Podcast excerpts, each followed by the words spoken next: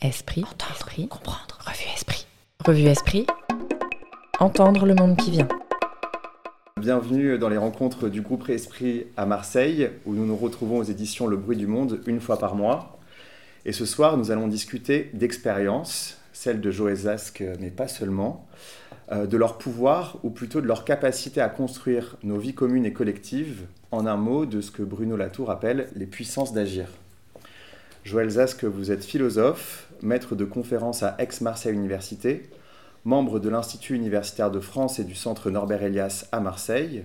Vous êtes l'auteur de plusieurs ouvrages dont La démocratie au champ à la découverte en 2016 et aux éditions Premier Parallèle, Quand la forêt brûle en 2019, Zoocities en 2020, Se réunir en 2022, la même année Écologie et démocratie et plus récemment enfin, Se tenir quelque part sur Terre.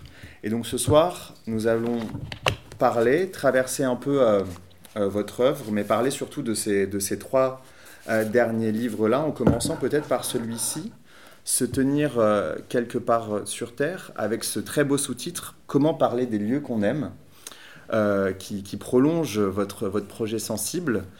Et en fait, dans ce livre, vous êtes à la recherche d'une troisième voie, et la troisième voie, esprit, c'est quelque chose que nous aimons beaucoup, que nous cherchons euh, beaucoup, inlassablement. Et cette troisième voie, elle se situe en fait entre une appartenance enfermante, identitaire, euh, au lieu, mais aussi euh, une autre forme de relation qui serait celle du partout et du nulle part ailleurs, celle qu'on pourrait appeler le, le, anywhere.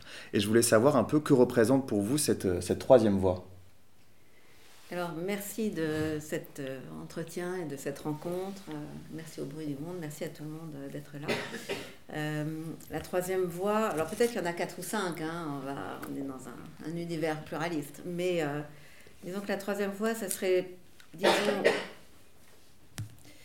une manière de, de se tenir dans les lieux qui nous importent, en reconnaissant d'une certaine façon ce que notre construction de nous-mêmes leur doit, mais sans pour autant se les approprier, sans pour autant, euh, sans réclamer comme un propriétaire se réclame de sa propriété, sans pour autant s'en réclamer comme euh, les détenteurs originels, sans pour autant euh, se découvrir en quelque sorte des liens intrinsèques avec ces lieux.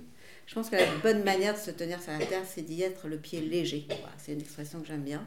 Euh, qu'on va trouver euh, à la fois, euh, qui est très biblique, mais qui est aussi très présent dans la littérature américaine, notamment chez Emerson, Thoreau, etc. Donc le pied léger, enfin, c'est une image que j'aime bien parce que elle exprime à la fois quelque chose de absolument fondamental sur ce que veut dire cultiver la terre et produire la nourriture.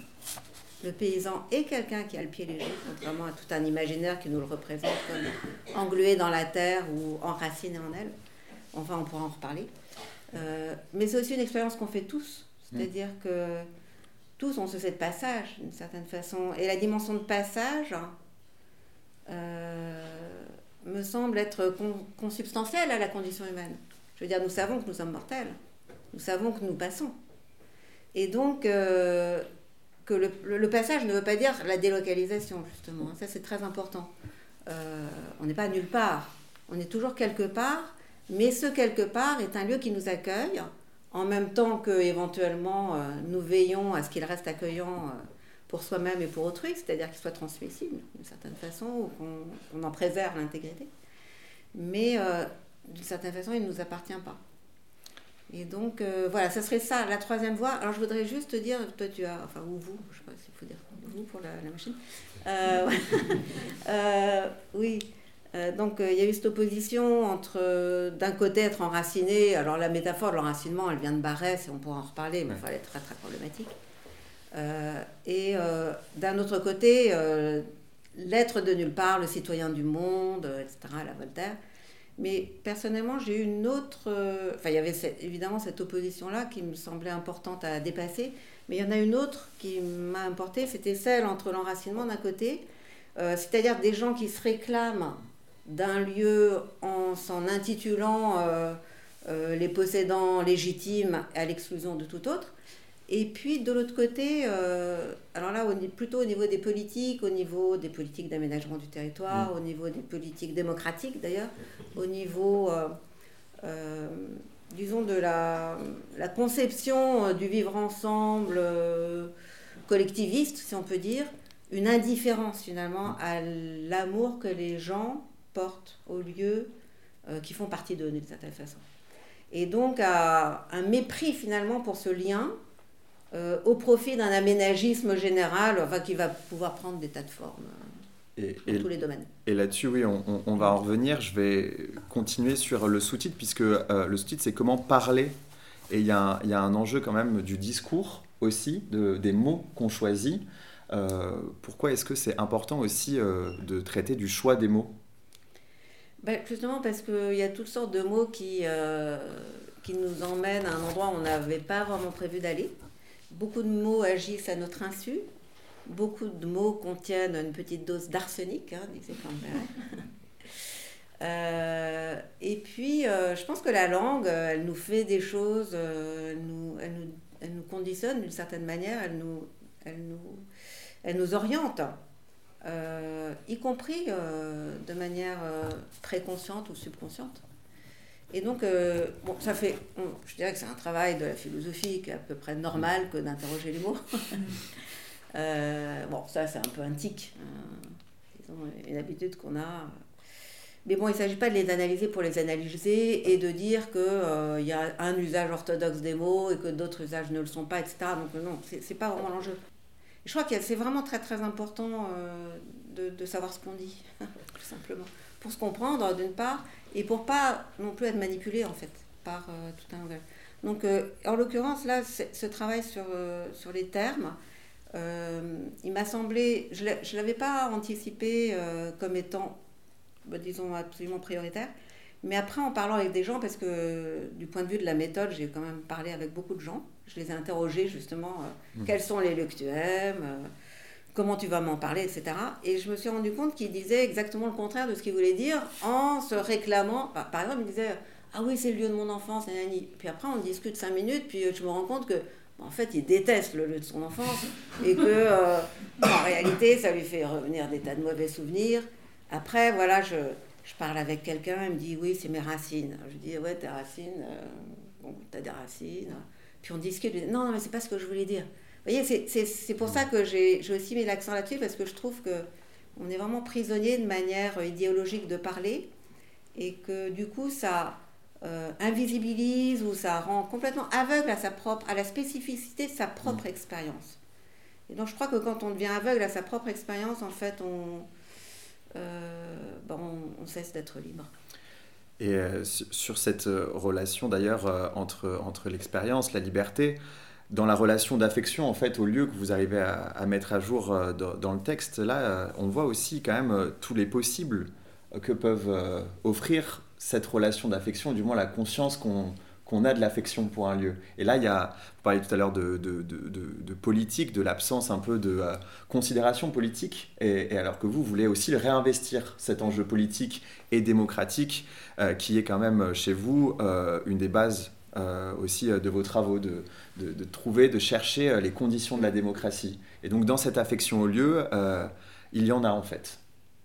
Ah oui, oui, complètement. C'est très politique en fait le sujet, parce que euh, de fait, euh, d'une part, je dirais que la théorie de la démocratie, si on reste dans le cadre des démocraties libérales, c'est-à-dire des régimes qui sont les nôtres, ces théories de la démocratie ont été très très peu soucieuses, euh, je dirais, de notre localisation, c'est-à-dire très très peu soucieuses de euh, tout ce qui relèverait d'un rapport matériel aux lieux qui sont euh, des lieux de vie, des lieux d'intérêt, des lieux d'histoire, euh, des lieux de mémoire, et choses de ce genre. C'est-à-dire qu'on a une représentation de la démocratie qui aboutit à faire du citoyen, disons, un personnage qui n'est citoyen que dans la mesure où il ferait un usage public de sa raison, pour parler comme Kant. C'est-à-dire d'un personnage qui n'est citoyen que dans la mesure où il échange des arguments rationnel avec euh, d'autres et qu'ils euh, s'écoutent qu'on parle. On voit, il faut des interlocuteurs, il faut débattre, etc. Mais ce qui est complètement laissé de côté dans cette vision, qui me semble être euh, d'ailleurs très en porte-à-faux par rapport à ce qu'était la conception de la démocratie historique au XVIIIe siècle, ce qui est complètement laissé de côté, c'est le fait que la démocratie, ça consiste aussi, peut-être même surtout, à agir librement, à être libre. C'est-à-dire, pas de la liberté qui consiste en la liberté d'avoir des opinions euh, inconditionnées et d'opiner, mais de cette liberté qui, tu parlais d'Arendt, qui consiste à faire quelque chose de nouveau. Alors moi d'ailleurs je compléterai en disant euh, de prendre des initiatives et de les mener à terme. Et par ailleurs euh, d'assumer ou de profiter des conséquences de ses propres activités. C'est-à-dire d'une liberté d'action, d'une liberté de faire des choses, d'une liberté de faire des choses ensemble, d'une liberté de faire des choses individuellement aussi.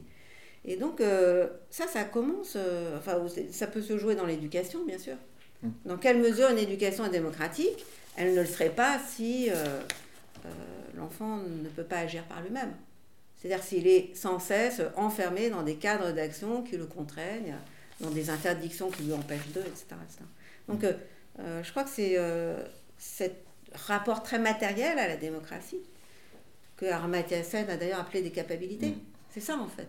C'est, je veux dire, quel est l'environnement qui vous offre des prises, qui peuvent être d'ailleurs intellectuelles ou matérielles, mais enfin qui au départ sont très souvent matériels, et en tout cas la partie matérielle a été négligée. Donc comment doit être constitué l'environnement qui va vous donner des prises, non pas qui vont vous manipuler ou vous déterminer à faire ceci ou cela, mais qui sont des prises, c'est-à-dire qui donneront lieu à un usage personnel, grâce auquel vous allez pouvoir euh, avancer dans votre vie en quelque sorte, ou euh, atteindre votre objectif, ou euh, penser à, quelque chose de nouveau.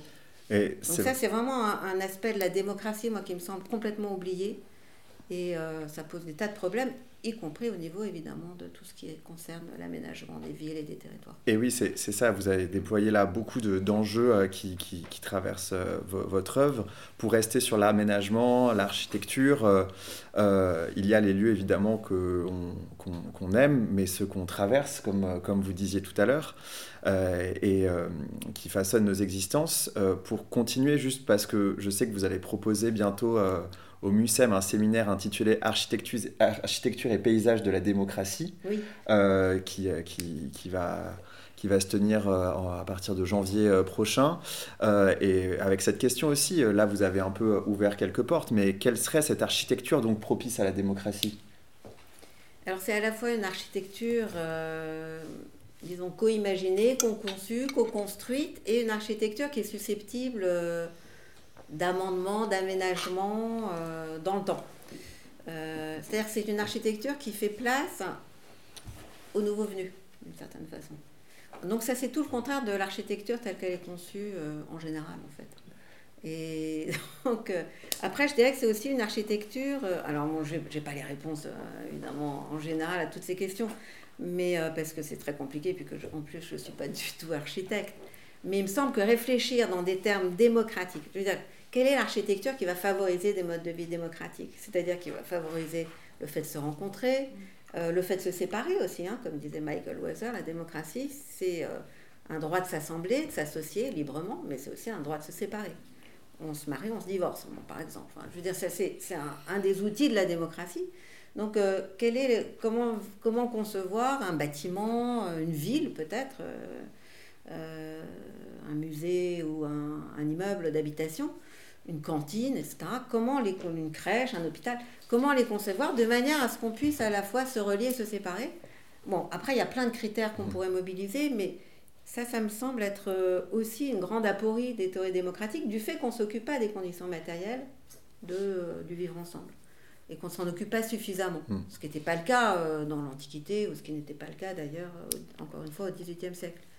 Mais donc, tant qu'on ne se pose pas la question, c'est, bah, en fait, on, on, se dit, euh, bah, de toute façon, le citoyen euh, qui est un peu stratosphérique, en quelque sorte, de toute façon, euh, ça n'a pas vraiment d'importance où qu'il soit, il pourra toujours bah, discuter avec d'autres, etc. Mais ça, c'est pas vrai.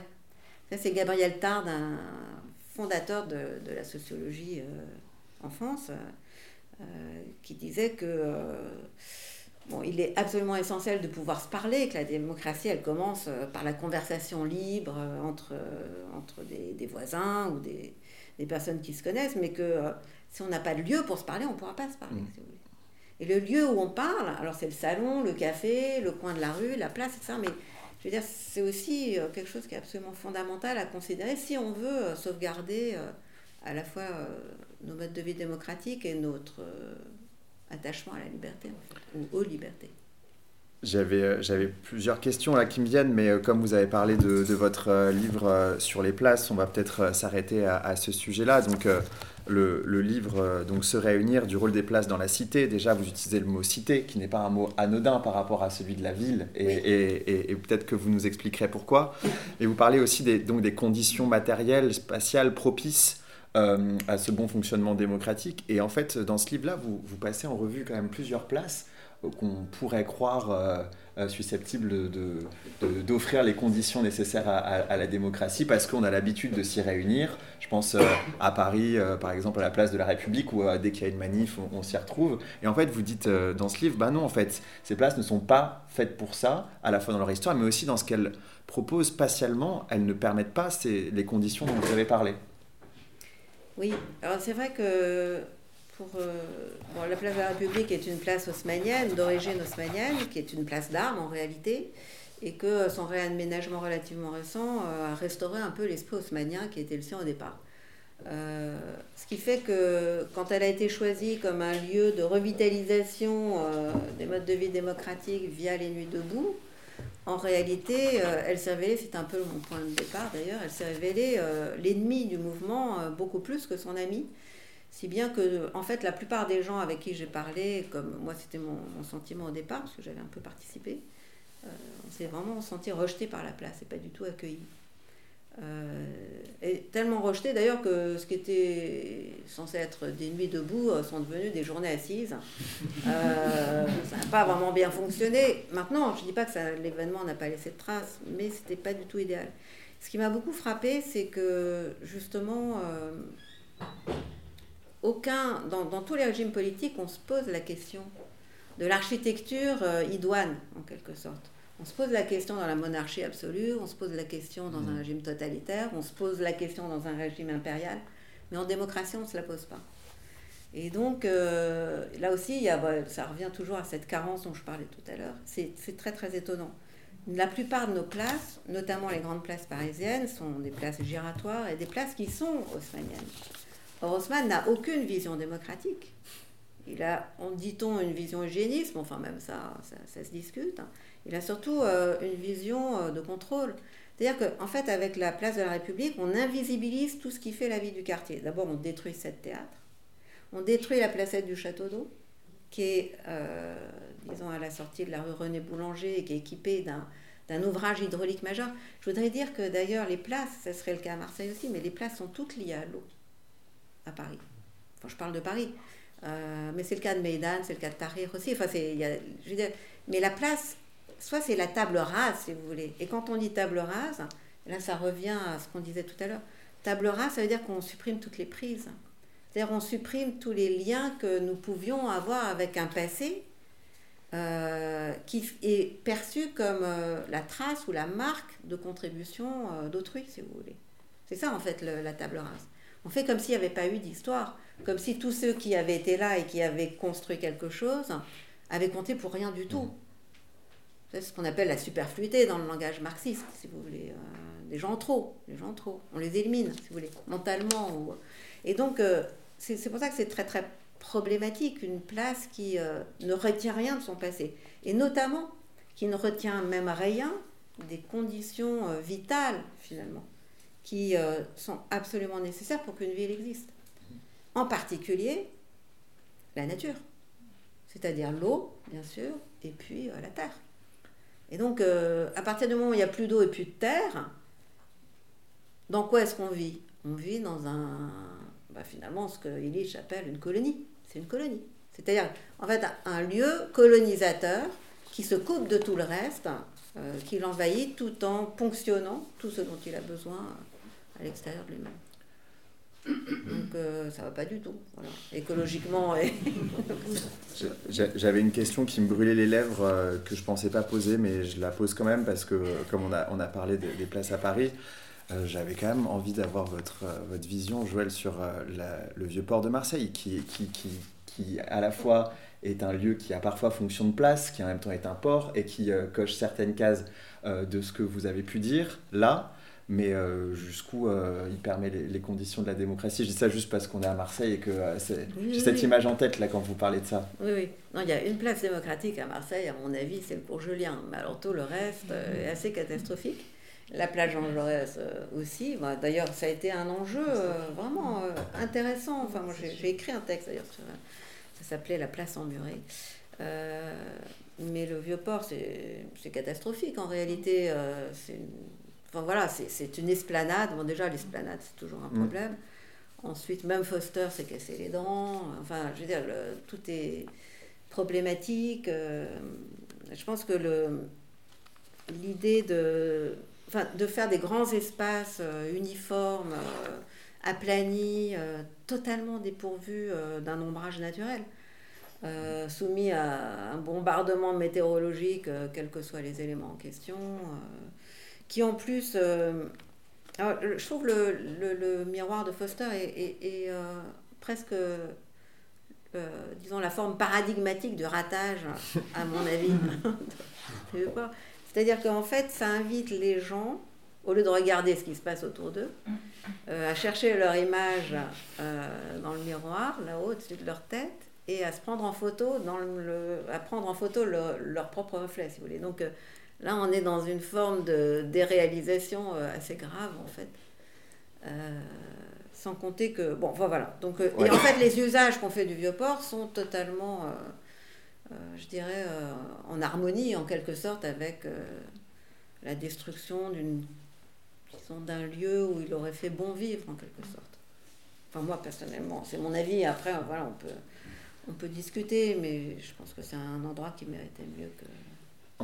En, tout cas, on parlait, euh, là on parle de... C'est intéressant de parler avec les pêcheurs d'ailleurs, parce qu'ils sont, sont pas très contents, les pêcheurs. Ils sont pas contents Ils sont pas contents peut-être euh, euh, de, de, ce que...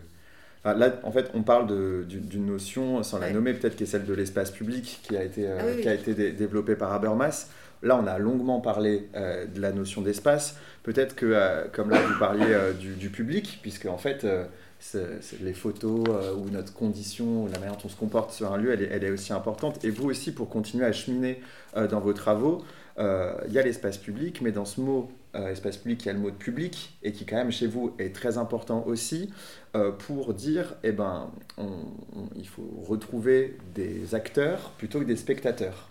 Et ça aussi, dans la relation au lieu, c'est quelque chose qui est, est, important.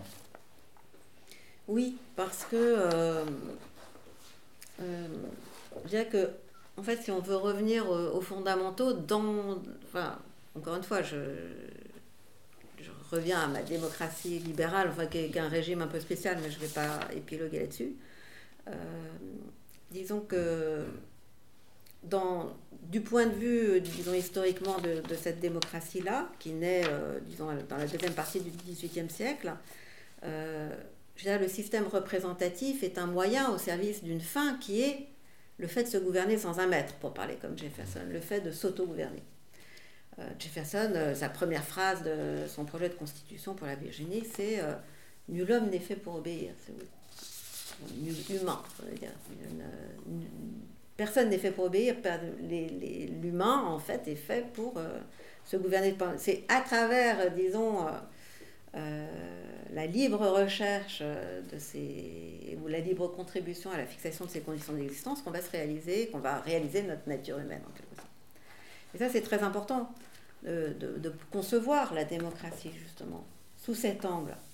Ensuite, euh, le fait de voter une fois de temps en temps, le fait de soumettre des pétitions, de protester, de manifester, le fait de scruter aussi les actions de notre gouvernant, de nos gouvernants, le fait de les soumettre à une certaine transparence, euh, à une reddition des comptes et, tous ces mécanismes constitutionnels de séparer les pouvoirs, tout ça c'est vraiment très très important, ainsi que d'ailleurs les, les, déclarations des droits de l'homme ou du citoyen. Mais tout ça, si vous voulez, c'est qu'un moyen, si je peux dire, au service euh, de cette fin dont je vous ai parlé, à savoir le fait de se gouverner sans un maître. C'est-à-dire cette liberté au sens politique du terme, cette liberté positive. Autrement dit, euh, concevoir des, lieux publics comme des lieux de manifestation, des lieux euh, où on apparaît en public, des lieux euh, où on va critiquer le gouvernement, ou au contraire on va l'acclamer, le plébisciter. Enfin là, vous avez vraiment deux formes architecturales qui se rejoignent en fait. Les lieux d'acclamation et les lieux de protestation sont à peu près les mêmes en, réalité. Enfin bon, peu importe. Mais ce qui me semble important, c'est justement qu'un lieu public n'est pas un lieu euh, pour une masse, ou pour une foule, ou pour une horde, ou pour une troupe. Qu'il faut faire les différences là.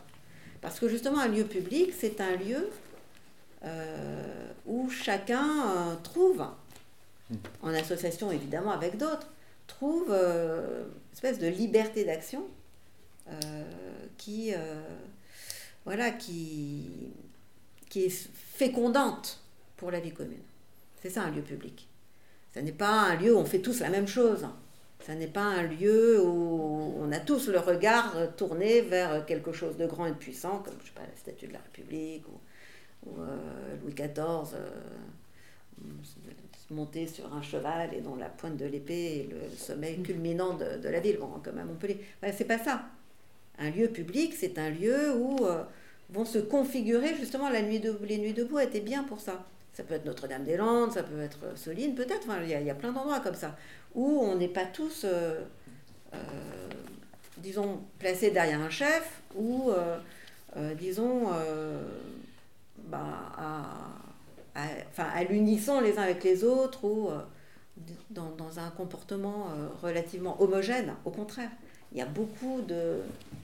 c'est la pluralisation des modes de vie qui crée le lieu public en fait. C'est la pluralisation et là vous avez parlé du concept d'autogouvernement qui est, très important et je trouve que ce qui est aussi très frappant euh, alors que là vous, vous en faites la démonstration, euh, vous défendez euh, une vision de l'individu, en fait, euh, mais d'un individu qui ne serait pas celui de l'individu, de l'individualisme, mais d'un autre concept qui serait celui de l'individuation. Et ce n'est pas la même chose. Et, je pense que c'est important que vous, nous, que vous puissiez nous faire cette distinction, puisque il y, a, y a quand même ce moment où c'est le passage au collectif est rendu possible aussi par, par ces sommes-là. Mais avant qu'on arrive au collectif, il faut encore créer l'individu ou faire l'individu. Euh, et, j'aurais été euh, curieux de vous entendre sur aussi ce processus qui, qui, qui est en fait euh, très, très important pour le projet collectif. Oui, merci de cette question encore. je dirais qu'effectivement, on peut penser non pas l'individu, mais l'individuation ou l'individualité, c'est-à-dire voir un processus. C'est-à-dire que euh, disons, les présupposés de l'individualisme classique, euh, dont les retombées économiques sont quand même très très brutales, très violentes, euh, c'est que l'individu, il est tout fait en quelque sorte. Que l'individu, c'est un donné, c'est un donné de base. et donc, il passe complètement sous silence tout le processus, toute l'histoire qui mène effectivement à un individu, disons, au départ, à l'individuation.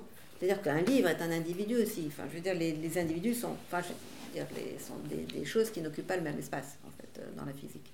Donc euh, la question euh, n'est pas de savoir s'il y a des individus ou pas, la question c'est de savoir comment, justement, un individu, quel qu'il soit, va réaliser d'une certaine façon un potentiel qui est relatif d'une part à sa nature et relatif aux conditions environnementales qui lui permettent d'exercer ses pouvoirs naturels, en quelque sorte.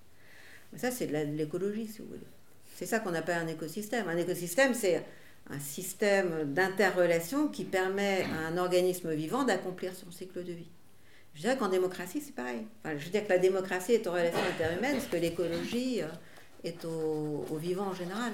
C'est-à-dire que la démocratie, c'est cette organisation sociale, euh, économique, euh, alimentaire, religieuse, intellectuelle, ce que vous voudrez, mais en tout cas une organisation qui permet à chaque individu de se réaliser comme individu. C'est-à-dire euh, euh, de réaliser ce qu'il a en propre. Je ne dirais pas de réaliser aussi son cycle de vie, parce qu'on sait bien que beaucoup de gens euh, n'y parviennent pas, n'ont pas les conditions qui leur permettent de réaliser leur cycle de vie, de vivant. Mais en plus, qui leur permettent de réaliser ce qu'on a en propre. Sachant que dans la nature, d'une manière générale, mais peut-être plus dans la nature, dans les sociétés humaines, aucun être n'est identique à l'autre. C'est-à-dire qu'il euh, y a une différenciation euh, absolument fondamentale des êtres euh, dans l'univers ou en tout cas sur la Terre qui est la nôtre. Et que cette différenciation, elle a un sens en fait. Elle a un sens à la fois écologique et je dirais politique. Donc c'est la raison pour laquelle je dirais que le commun, c'est l'ensemble des conditions qui permettent à un individu, un nouveau venu, un nouveau-né, ce que vous voudrez, une personne, qui lui permettent justement de réaliser ce qu'elle entend. Donc le commun n'est pas le collectif de ce point de vue. Le commun, c'est l'ensemble des ressources accumulées par les générations successives et euh, les interactions entre les gens qui constituent euh, un groupe social quel qu'il soit, ou un groupe humain, ou une famille, peu importe, mais qui sont mises à la disposition des nouveaux venus les nouveaux venus étant, euh, voilà, je, là, je, laisse euh, complètement ouvert. C'est-à-dire qu'il y a toutes sortes de, nouveaux venus. moi, je suis nouveau venu ici, et voilà, peut-être vous aussi. Enfin, voilà, donc ça peut être ici, là-bas. Enfin, et donc, je dirais que le commun n'est pas. ça n'est pas. Enfin, il y, a chez Goffman une différence entre le groupe et le fait de se grouper, de se regrouper. Et c'est complètement différent, en fait. Mmh. Penser le groupe, c'est ça le collectif. Je dirais que collectif, d'ailleurs, euh, je ne veux pas insister, mais c'est un terme dans la littérature euh, sociologique euh, ou autre, que ce soit chez Marx, chez Durkheim, que ce soit chez Freud. le collectif, c'est inconscient, en fait. Je veux dire, ce que Durkheim appelle le collectif, c'est le poids de la conscience morale qui pèse sur les individus dès la naissance et qui les contraint de l'extérieur, sans qu'ils le sachent vraiment, en fait et qui euh, les canalise, si vous voulez, dans un mode de vie euh, qui les dépasse. Pareil chez Freud. Chez Freud, le collectif, si vous voulez, c'est inconscient. C'est euh, le surmoi, quoi, en gros. Enfin, c'est ce qu'intériorise le surmoi qui se forme à travers ça. Donc, vous voyez, c'est compliqué. Ça aussi, c'est un mot un peu chargé d'une petite dose d'arsenic collectif. ce qu'on appelle collectif, c'est pas. Enfin, en fait, on utilise collectif pour dire commun. Hmm. Pourquoi? Parce qu'en fait, on, a, on a décrété que commun, ça faisait communautaire, et communautaire, ça fait identitaire. Ça aussi, c'est des, espèces de dérives de vocabulaire très très bizarres, très idéologiques. On peut, on peut retracer euh, l'histoire, hein, d'ailleurs. Ça, ça vient, le communautarisme, enfin voilà, c'est très récent, hein, comme l'idée d'identité, par exemple. Ça fait pas longtemps qu'on parle d'identité. Avant, on parlait de la personnalité d'un peuple, enfin, je sais pas, il y avait d'autres mots, mais identité. Enfin voilà, donc il y a plein de mots comme ça. Euh, et donc je trouve que c'est intéressant de retrouver un peu euh, quelque chose qui, distingue commun et collectif, parce que le, collectif ne fabrique pas l'individualité, elle est plutôt opposée à l'individu, à l'individuation. Alors que le commun, sa raison d'être et son mode de fonctionnement est intrinsèquement lié à l'individuation parce qu'il n'est alimenté que par euh, des individus individualisés. Sans quoi il disparaît. Euh, peut, être que. On, est, en fait, on, est en train de cheminer là vers euh, la thèse de votre livre Écologie et démocratie, mais il me semble qu'il nous manque une petite étape encore avant d'y arriver, peut-être avec un, un, autre et un dernier thème, mot aussi, qui veut dire beaucoup de choses. Euh, qui est celui euh, de l'expérience, puisque en fait, quand vous écrivez, euh, vous parlez là que vous, avez écrit un livre sur, sur, les places après votre participation à Nuit debout. Vous avez écrit un livre sur les méga-feux d'après l'expérience d'un incendie à Cap Bénin. Euh, le livre Zoocities sur les, à propos de votre rencontre avec les abeilles dans votre jardin marseillais. Euh, et donc, euh, il y a la notion d'expérience peut-être qui, qui, ramifie un peu tout ça, j'ai l'impression, et un concept qui est hérité d'un philosophe du pragmatisme John Dewey que vous avez traduit, que vous avez contribué à faire connaître aussi en France. Et comment est-ce que donc, dans, dans, tous ces concepts-là, et après on va peut-être euh, partir plus sur cet enjeu écologie et démocratie, mais comment est-ce que un peu la clé qui rassemble un peu euh, tous les enjeux dont on parle est, la notion d'expérience? Bah, oui, en fait, euh, disons que bah, l'expérience ici, elle est comprise comme expérimentation, en fait. C'est-à-dire, par l'expérience, je ne vais pas trop insister peut-être sur la dimension, enfin la, signification philosophique de, du terme, mais disons que l'expérience est d'une part une manière de, de vous mettre en contact, d'établir un contact avec le monde extérieur, c'est-à-dire avec euh, ce qui vous reconnaissez ne pas être vous-même, d'une part, et d'autre part, ce à quoi, ce que vous créditez d'une logique ou d'une existence euh, qui ne dépend pas de vous. Qui est différente de, votre propre existence et de votre propre logique. Autrement dit, l'expérience est déjà... Euh, enfin, je pense que c'est la voie d'accès privilégiée euh, à la pluralité, à une vision plurielle des, choses. Et par ailleurs, aussi, l'expérience est toujours une épreuve de réalité. Il y a des mauvaises expériences. C'est que dans, dans, le langage classique, on disait est une expérience ou produit une expérience un objet qui frappe vos sens. C'est chez Descartes, par exemple. Mais le mot frapper euh, n'est pas simplement une métaphore, ça vous frappe. C'est frappant. Vous brûlez, c'est frappant. Enfin, dire.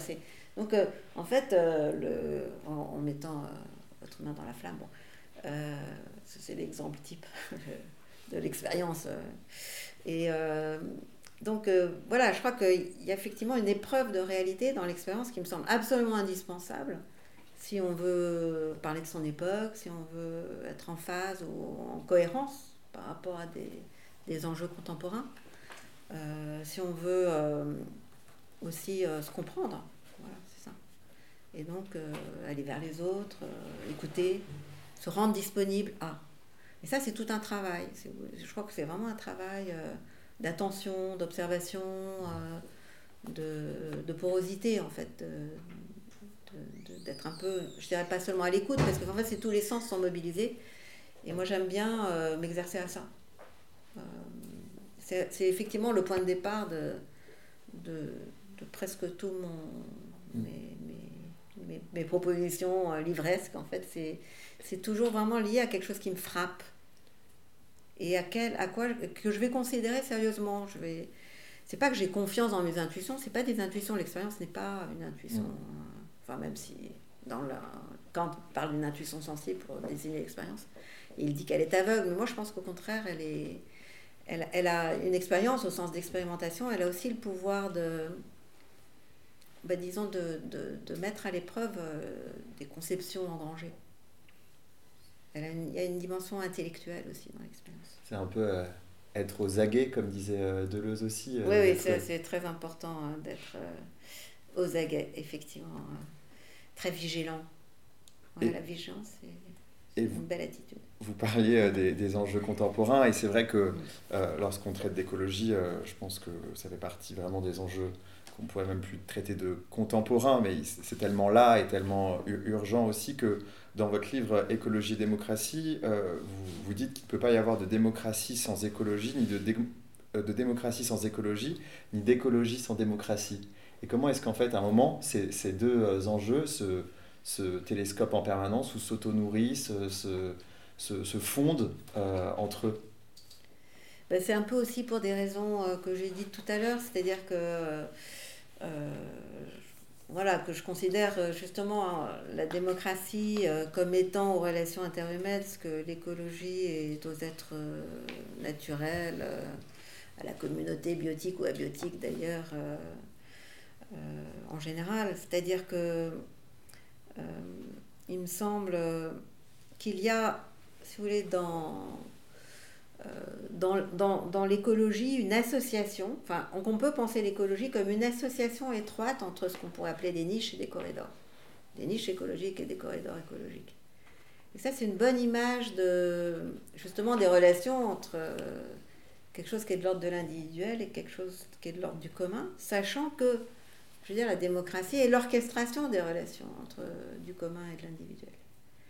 Et donc, euh, ce qu'on appelle une niche en écologie est précisément un lieu spécifique à un être, qui peut être une petite colonie d'ailleurs, ou un être singulier. Euh, je ne sais pas si vous avez déjà vu euh, des, images de, de, terriers, de, bon, je sais pas, des, des, terriers de souris ou de rats ou des, des nids d'oiseaux, enfin voilà, etc. Mais je veux dire, les animaux, ils ont des nids, si vous voulez. D'ailleurs, le, enfin, niche et nid, bien sûr, c'est très proche, mais euh, ce qu'on appelle une niche écologique est, composée, constituée, ça peut être aussi, euh, je sais pas, une cellule présynaptique, hein, ou euh, une vésicule dans laquelle vous allez trouver de l'acétylcholine, etc. C'est des niches. Je veux dire que dans la nature, les choses ne sont pas mélangées, elles ne sont pas osmotiques, elles ne sont pas confondues. On parle de... je veux dire, les, les, êtres sont singulièrement différenciés. Enfin, c'est ça l'évolution aussi et même le Big Bang, c'est une forme de distanciation, si vous voulez, entre les êtres qu'il faut pouvoir considérer On parle souvent de la peau, par exemple, mais la peau, elle vous protège, elle vous enferme. La peau, elle fait une niche, si vous voulez. Euh, elle vous permet de résister, euh, évidemment, à tous les, dangers euh, du monde extérieur, mais en même temps, elle respire. Donc, en fait, elle, est pleine de pores, si vous voulez. Donc, c'est toujours cette espèce de, de complémentarité, je dirais pas une dialectique, mais une complémentarité qui est structurelle, en fait, entre des choses qui. Enfin, entre des délimitations et des ouvertures. On peut penser la place démocratique comme ça d'ailleurs, exactement, pareil. Je veux dire, une bonne place, une place où on se sent bien, elle est bien délimitée, ça ne veut pas dire qu'elle est fermée, mais en même temps, on y accède par plein d'endroits. C'est comme une peau en fait. Plus il y a d'accès, mieux ça vaut. Par exemple, il y, a, des places, moi j'ai compté, la, la Grande Place à Bossel, il y a 12, il y a 12 accès, euh, la place euh, le Del Campo, Sienne, je ne sais pas combien il y en a, il y en a de partout. Hein on peut accéder de partout. Mais en fait, c'est bien, on est, dans son petit coquillage, on, a l'impression qu'on est isolé du reste.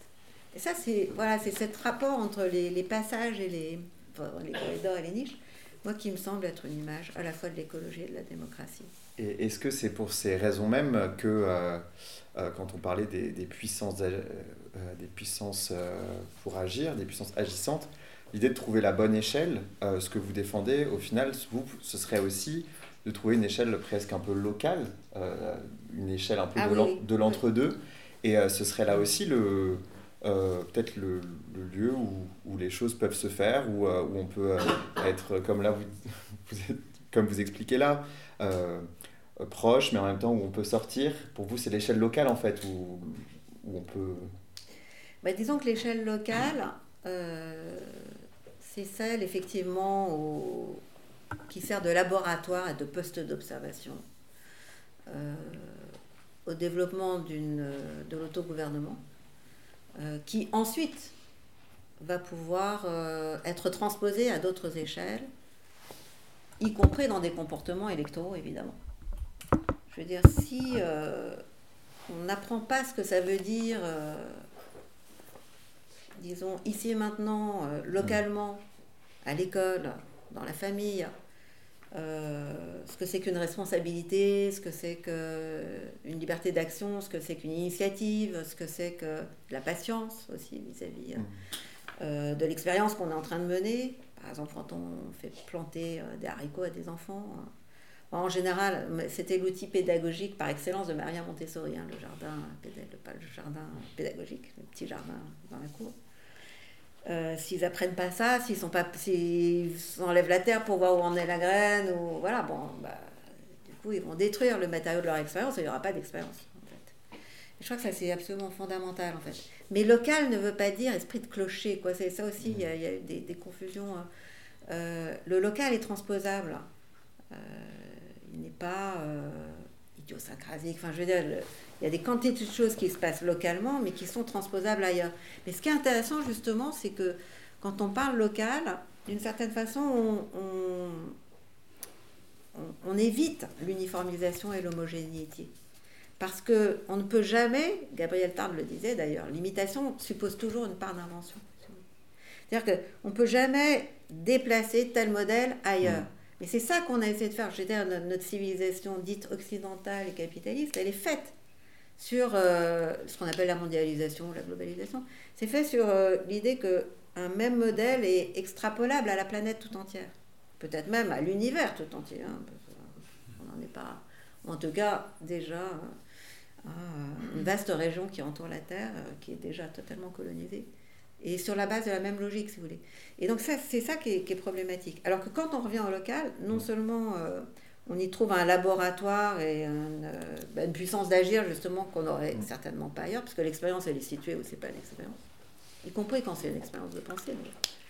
Mais en plus, euh, disons que ce qui est vécu localement ne peut pas servir de modèle à ce qui est vécu ailleurs, mais simplement de source d'inspiration, pour dire les choses euh, un peu, de manière un peu schématique.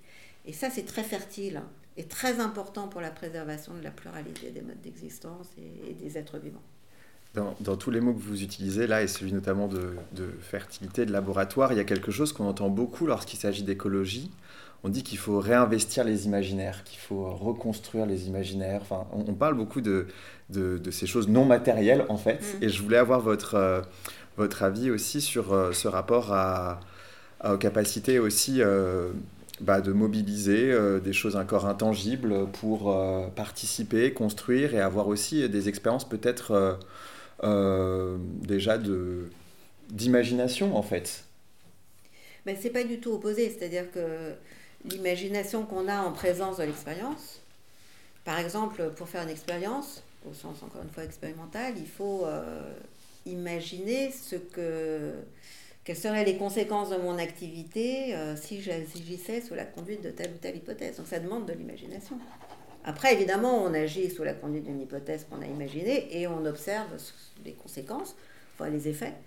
Et puis, euh, bah, on compare les hypothèses aux effets et du coup, éventuellement, on va imaginer de nouvelles hypothèses parce que celles qu'on avait faites au départ, elles s'avèrent complètement fausses ou non pertinentes ou inutiles ou contre-productives sur le terrain. Donc, euh, je crois que c'est bien de, mélanger les deux, en fait. C'est-à-dire de... Mais l'imagination en soi, euh, si elle n'est pas vérifiée en quelque sorte par des pratiques, elle peut être complètement toxique. Donc il euh, faut faire attention, quoi. Je veux dire, il y a, y a de très très mauvaises imaginations euh, aujourd'hui qui sont euh, en action et d'ailleurs auxquelles on va, dans lesquelles on investit des milliards. Des milliards. Le transhumanisme, c'est des milliards. Mmh. L'intelligence artificielle, c'est des milliards. Est-ce que c'est de la bonne imagination? Je ne sais pas. Enfin, je pense, personnellement, j'ai des doutes, mais disons que, effectivement, la guerre aussi relève de l'imagination. Donc euh, je pense que c'est important de, de voir qu'il y a récit et récit, imagination et imagination, sensible et sensible, et qu'on euh, ne peut pas faire comme si tout ça était bien euh, en soi, pas, parce que ce n'est pas du tout le cas. Mm. En revanche, bah, c'est John Dewey, ce philosophe sur lequel j'ai fait une partie de ma thèse, qui disait l'expérience, c'est la méthode de la démocratie. En fait, il fait de l'expérience une méthode, une méthode pour tout. C'est l'art est une expérience, la démocratie est une expérience, ça. Et, justement parce qu'il voit dans l'expérience cette relation dialogique entre euh, de la pensée et de l'action. Il dit savoir, c'est faire. Knowing is doing. Ça, c'est, voilà. Et donc, euh, du coup, euh, placer nos croyances ou nos idées, notre imaginaire sous le contrôle des faits et les faits sous le contrôle de notre pensée, c'est ça qui est bien en fait. Mais pas de les dissocier. Parce que sinon, c'est de retomber dans des, des dualismes. J'ai encore énormément de, questions, Joël, et je sais que je ne pourrais pas toutes les poser. Tout le monde, Non, non, non, je vais, je vais essayer peut-être euh, de, de, de, toucher à la fin, et euh, ça va être un raccourci très gros, mais en fait, ce, que, ce qui me touche beaucoup dans votre œuvre, c'est euh, finalement la place que vous essayez de faire pour les laisser pour compte un peu de la démocratie. Mais c'est pour moi autant votre rapport à l'enfance, ces enfants comme réservoir politique absolu, que à les non-humains. Euh, donc euh, aussi vous rencontrez avec les animaux. Donc c'était pour euh, le lien, c'était les animaux et les enfants. Voilà, c'était ça que, que je voulais pas faire rapidement. non, non, mais, mais de, de, de, cette manière dont en fait on réhabilite des, des, figures qui sont laissées pour compte de la, de la démocratie. Et ce sera peut-être aussi ma dernière question. L'enjeu et l'objectif de tout ça, c'est la construction d'un nous, en fait, à un moment. Mais un nous, euh, le nous, c'est composite, le nous, c'est, euh, euh, ça peut être tout à la fois. Et surtout lorsqu'il s'agit de l'enjeu politique, cette question à la fin, qui parle au nom du nous, en fait Qui incarne le nous, qui représente le nous et là-dessus, je voulais, pour conclure, avoir votre votre, votre regard là-dessus, euh, tout en sachant que je viens de compiler euh, quatre questions en une. Donc euh, voilà, c'est un peu. je vois que là, c'est tiroir. Non, non, c'est tiroir, mais, mais peut-être gardons sur le nous et la manière dont le nous que vous défendez inclut en fait un commun qui n'est pas uniquement celui fait de citoyens, si vous voulez. Oui, oui, ça c'est vrai, c'est important. C'est-à-dire que disons que contrairement au on, le nous ne suppose pas euh, l'identité des participants. Et puisque. Bon, enfin, je pense qu'on peut en parler aussi avec les animaux, c'est intéressant. J'ai fait un livre voilà, qui s'appelle Zoocities, donc qui est peut-être plus un livre sur la ville que sur les animaux, mais j'avais fait l'hypothèse qu'il y aurait beaucoup de, de plus en plus d'animaux sauvages en ville. Et donc, ça allait nous interroger sur ce que c'est qu'une ville et donc la différence entre cité et ville. Et voilà, la ville refuse les animaux, la cité les accueille. Voilà, donc je dis les choses. C'est juste un petit point de vocabulaire que j'ai proposé. Mais, euh, et du coup, comment, euh, disons, intégrer des animaux dans un lieu euh, tout en étant bien conscient qu'on ne peut pas savoir, comme disait Wittgenstein, même si un lion savait parler, je ne comprendrais pas ce qu'il dit. Et je crois que c'est un peu ça le point de départ. C'est-à-dire, mais peut-être que c'est vrai entre nous aussi. C'est-à-dire que peut-être qu'on croit se comprendre, mais qu'on se comprend pas si bien que ça. Euh, bon, en tout cas, avec les enfants, euh, quel que soit leur âge, c'est très compliqué aussi. Enfin, je veux dire que la marge d'incompréhension, d'imprévisibilité de chacun d'entre nous, que ce soit des animaux ou pas, est vraiment énorme. Et je crois que le nous doit peut-être partir de ça, de ce que, quel que soit l'être que vous allez considérer comme un voisin, un ami, euh, un parent, etc., mais quel que soit l'être, en fait, euh, euh, ben, disons que vous aurez peut-être le sentiment de, le connaître, mais que votre connaissance n'en fera jamais le tour. Qu'il restera toujours quelque chose qui est bien, bien au-delà de, de votre connaissance. Et je crois que le nous, il s'articule là. Dans le fait que l'image que vous avez d'autrui, Enfin, que autrui ne se réduit jamais, alors un, un autrui très vaste, il ne se réduit jamais à l'image que vous en avez, à la connaissance que vous en avez, etc. Et donc, il ne se réduit pas non plus aux conditions euh, de sa naissance, aux conditions de, son allure physique, aux conditions de, sa classe sociale, de son niveau économique, etc. Enfin, bon, pas prendre des grands, grands domaines euh, de la pensée déterministe. Et ça, je crois que c'est important, cette irréductibilité de l'autre pour faire un nous. Parce que justement, on va trouver des formes d'association qui laisse du jeu. Je peux dire du, jeu, mais même ça peut être ludique, mais ça peut être aussi euh, plastique, c'est toujours les deux. De toute façon, là où il n'y a pas de plasticité, il n'y a pas de ludique non plus. Enfin, voilà, du jeu dans, dans, les deux sens du terme. Et en fait, c'est pas si compliqué la plupart du temps. Enfin, c'est ce que les, certains sociologues ont appelé la sociabilité, le plaisir de la compagnie d'autrui. Ça peut être la compagnie, le plaisir de la compagnie d'un chat, vous n'avez pas traité euh, le chat comme un autre vous-même, si vous voulez, ni même votre enfant, parce que euh, ça ne lui, laisserait pas, enfin je prends toujours, euh, il n'aurait pas l'espace nécessaire pour devenir lui-même, si vous voulez. Et, donc, voilà, c'est ces relations sympathiques, heureuses, ludiques, inventives, etc., qui ne sont pas fondées sur le postulat d'une identité du, de, je me mets à ta place. C'est très mauvais quand on se met à la place de quelqu'un, en général on lui prend. Donc euh, euh, c'est ce genre de choses, si vous voulez, euh, ce que disait Rousseau d'ailleurs. Bon, enfin, donc on ne peut pas se mettre à la place d'autrui. Il y a toute une morale, c'est énorme, la morale qui est fondée sur ne fais pas autrui ce que tu ne voudrais pas qu'on te fasse. Mais non. D'abord, je ne sais pas. Peut-être que quelque chose que je ne voudrais pas qu'on fasse à moi serait bien pour autrui, j'en sais rien. Enfin, je veux dire, je ne peux pas le postuler, si vous voulez, vous l'affirmer.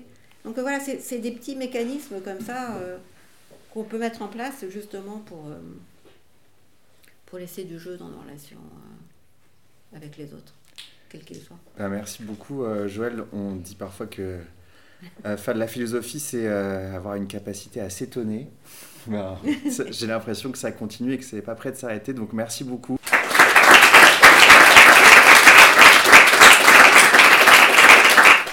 Esprit, entendre, comprendre. Revue Esprit. Revue Esprit. Entendre le monde qui vient.